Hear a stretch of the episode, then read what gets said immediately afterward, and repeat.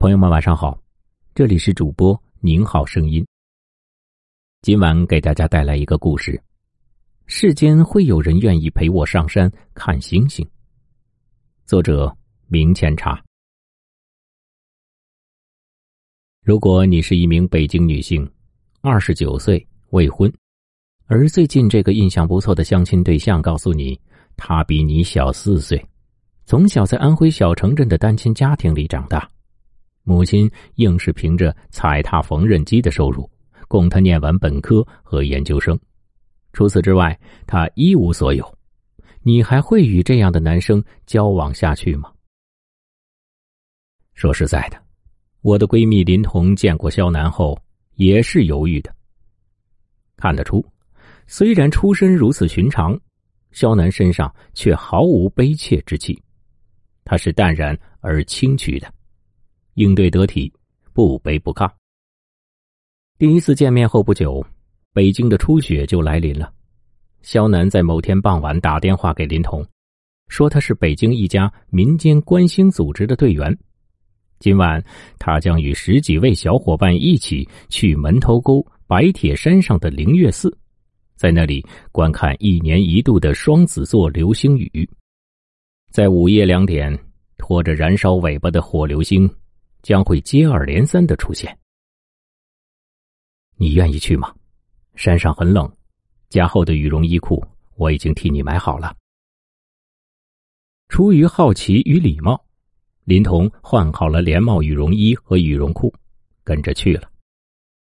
车行两小时才抵达门头沟的斋堂镇，在盘山路上行驶十几分钟后，众人不得不弃车徒步上山。灵月寺在海拔八百米的山顶，从停车点走过去要一个多小时。越向上走，空气越是清凉发脆，丝丝发甜，像刚刚结晶的冰糖。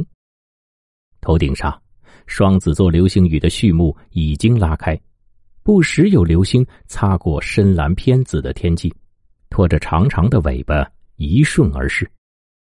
仰头望天，你可看到它们甩动的尾巴有红色、亮橙色、橙白色、白色之分。它们有的在冲撞，有的在滑翔，有的在吟叹。敏感的林童甚至可以听到它们作为宇宙的尘埃擦过地球大气层时被点燃的轻响。此时，北风已经把雾霾吹散，星光下，秃树的剪影如此优美。一些枝桠向大地伸展的触手，上接璀璨的星河。林童被这样近在咫尺的美景震惊了。在北京生活了二十九年，他从来没有意识到，不用开车走很远，就会站立在如此浩瀚无垠的星辰下。肖楠说：“北京的观星者是有福的，北京的西北面有山。”东陵山海拔两千米以上，海坨山、百花山也有两千米左右，这个高度已突破了雾霾的干扰。另外，北京周围的城镇化发展没有彻夜不休的光污染。